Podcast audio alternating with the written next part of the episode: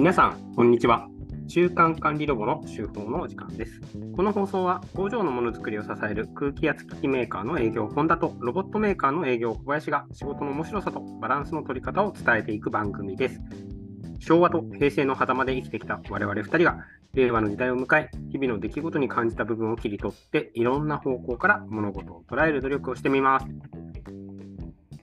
小林さん、お疲れ様です。お疲れ様です。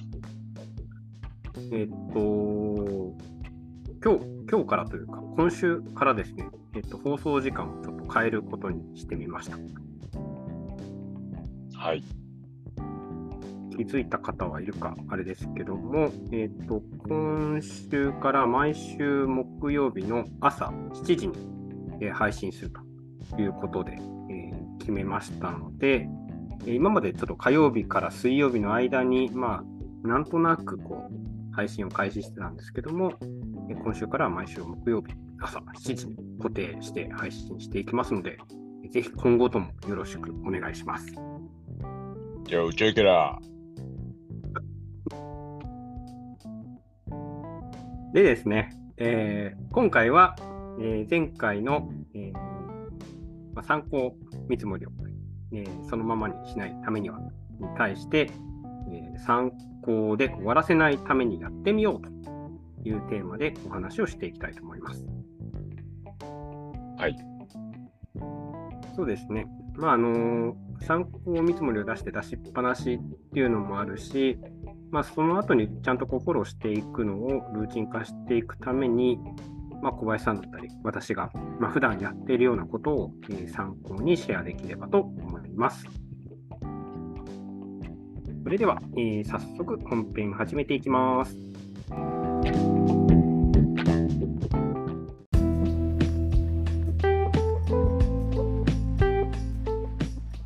はい、えーそれでは早速本編を始めていきます。まあ、参考見積もりを、まあ、参考で終わらせないためにやってみようということで、えー今日はお話をしていきます。はい。えーっと、まあ、参考見積もりを、まあ、出した後に、えーまあ、追跡をしたりするっていうことが、まあ、なかなかこうルーチン化できてないっていうようなあの話もあったんですけども、うん。で特にその、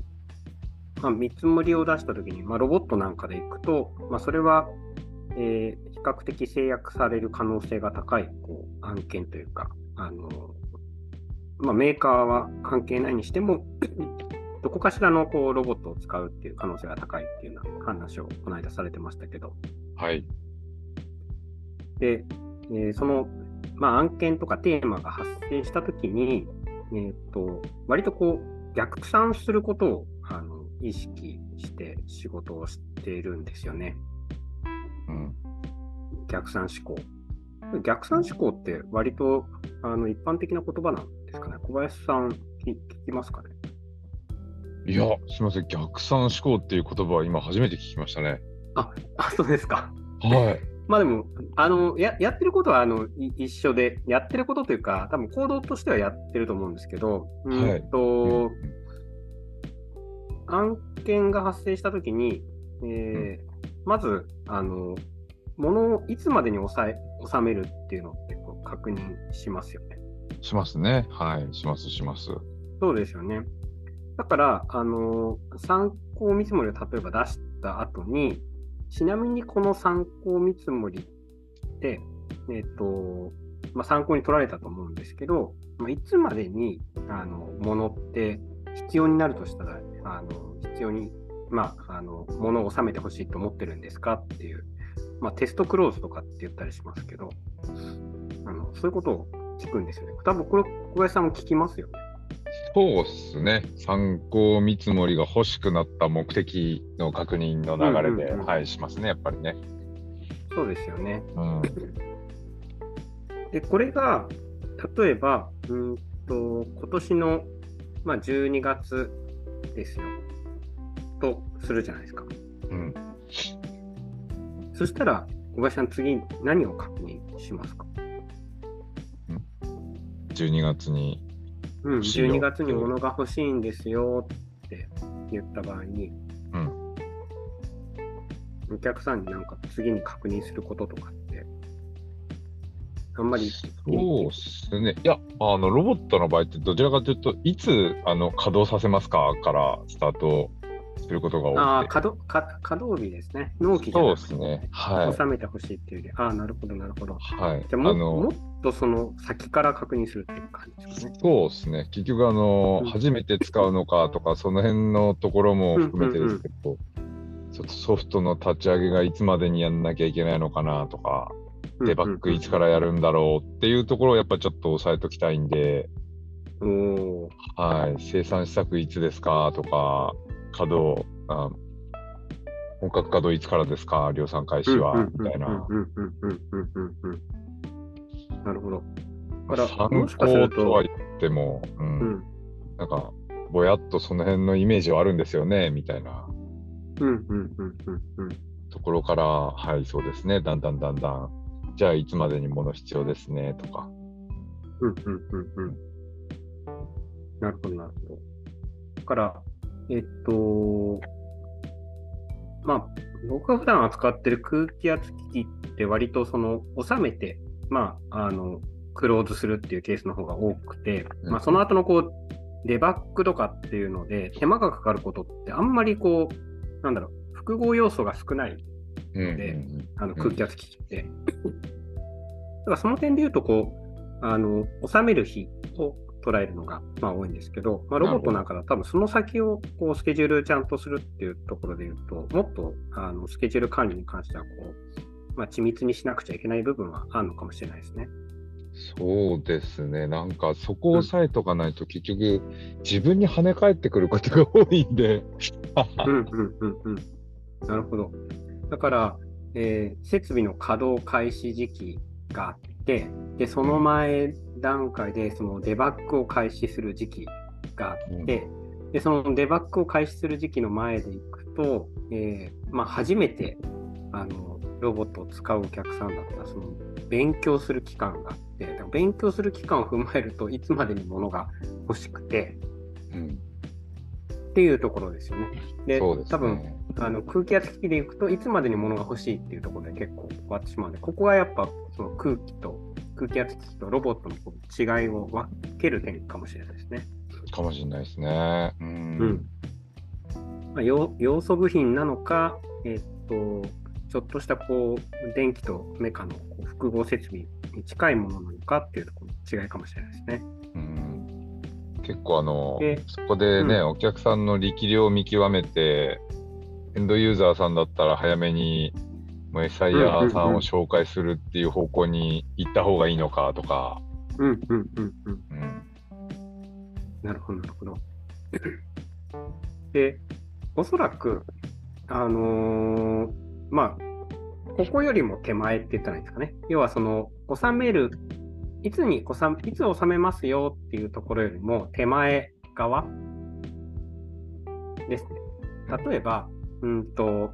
納期が2ヶ月かかるものだとするじゃないですか。はい。で、12月に欲しいっていうことは、えっ、と、10月に注文もらってないと間に合わんわけですよね。うん、で、えー10月に注文をもらうっていうことは、えーその、例えば1ヶ月前の9月には見積もりを出してないといけない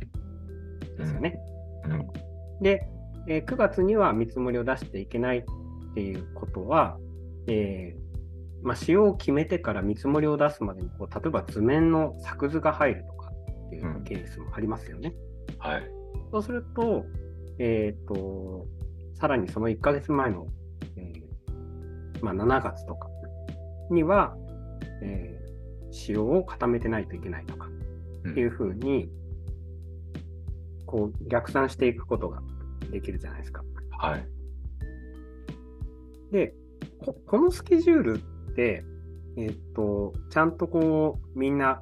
管理できてるのか、どうなのかなんですけど、この、えーチェックポイントですね。要は、仕様が固まりました。見積もりをいつまでに出します。注文書をいつまでにもらえます。だから、いつまでに納めますっ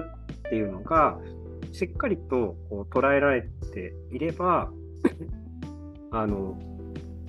例えばこう見積もりだったり、まあ、参考見積もりでもそうなんですけど、それを出しっぱなしにするっていうことが起きないですよね。うん、で、このスケジュール管理って、えっ、と、意外とこう、なないがしろというかですね、あの抜けてしまっていると、出して出しっぱなしとかですね、まあ、そういうことが割と起こるんじゃないかなと私は思っているので、えー、見積もり出した後に、ちゃんとこう、まあ、あの空気圧機器でいくと、納品までの、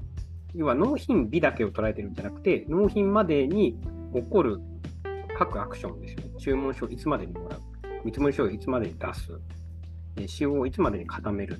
仕様を固めて図面を書くのにどれぐらい時間かかるとか、そこをこう、あの捉えることっていうのを結構あの重要視してますかね。そうですね。うん、僕、あともう一個気にしてるっていうと、あのそれをあ、はい、あのお客さんとちゃんと工程管理するみたいな、このスケジュールですよねっていうのを一回あの、お互いちゃんと認識しましょうっていう場を設けるようにはしてますね。うん、そうですね、あのー、今、小林さんが言ったように、これあの、こっちだけの片一方の思いではなくて、ちゃんとお客さんと共通でこのスケジュールを認識しておく。で、例えば7月に仕様が固まらなかったら、12月の納品が間に合わなくなって、結果的に1月にずれ込みますよっていうところまで、ちゃんとこう共有しておくと、お互いこうお尻を決めながらこう話を進めていくことができるですよね。そうですね。っていうのと、あと、あの、うん、なんで遅れたかっていうのがね、結構、あの、ポイントになったりすることが多いんで、意思決定ができない理由って何ですか、何の情報が足りないんですか、みたいな。うんうんうんもしくはキーマンが別の人で、その人が何かごねてるのかとか。うんうん。うん。まあ、その辺をね、確認するタイミングにはなるかなと思いますけどね。そうですね。だから、あのー、どうしてもこう、こう案件とかテーマが発生したときに、まあ、特にその空気圧機器なんかでいくと、納品日だけ押さえてて、その手前のスケジュールを全然管理してなかったりとか、まあ、ロボットももしかしたら、例えばその稼働日だけ押さえてて、でその前のスケジュール管理を全然お客さんと共有してないとか、っていうことをやってしまうと、こう案件放置をした結果、まあ、トラブルだったり、まあ、あるいはそのもっと前段階であの制約に至らない失注してしまうとかっていうことが起きるのかなと。このお客さんとのこうスケジュールの共有化っていうのが、まあ、参考で終わらせないために、まあ、やっていったらいいことなんじゃないかなと思っています。はい。以上です。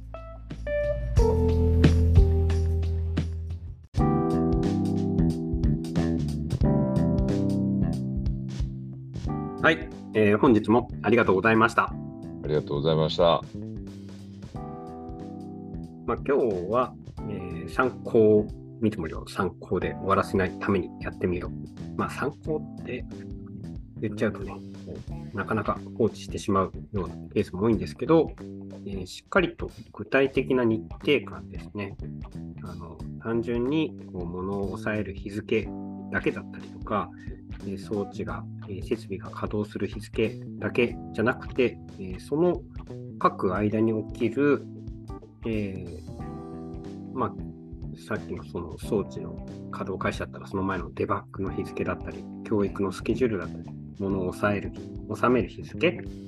それからその前だったら、えー、注文をもらう日付だったり、見積もりを出す日付、えー、それから設計を完了させる日付だったりとか、使用を確定させる日付。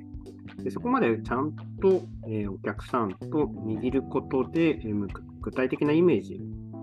ですね。まあ、それを握って、まあ、次のアクションを取っていけば、まあ、仮に、え失注する場合でも、えー、まあ、ちゃんと把握できますし、まあ、制約した後もですね、まあ、余計なこうトラブルとかを避けることができるのかなとまあ、これを結構ね、我々工夫してやっていたりしますので、ぜひ皆さんも実演してみてください。はい。はい。で、えーっと、今回は、えーそういった話をしてきましたが、次回、次回はですね、えー重要と緊急というテーマでお話をしていきます。重要と緊急。重要と緊急。これは、あのー我々ね、あのーこの中間管理ロボを始める前にも何回かこのテーマで、えー個人的に話したことがありますよね。そうですね。うん。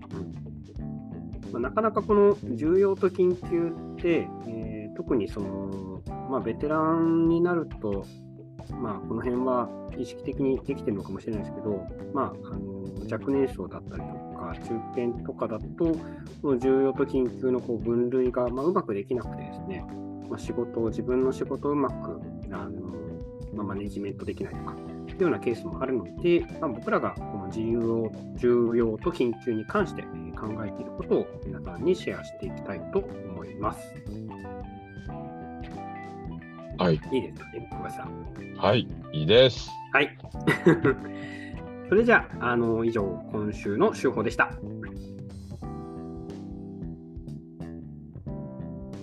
また来週も書きます。はい。それじゃあねありがとうございました。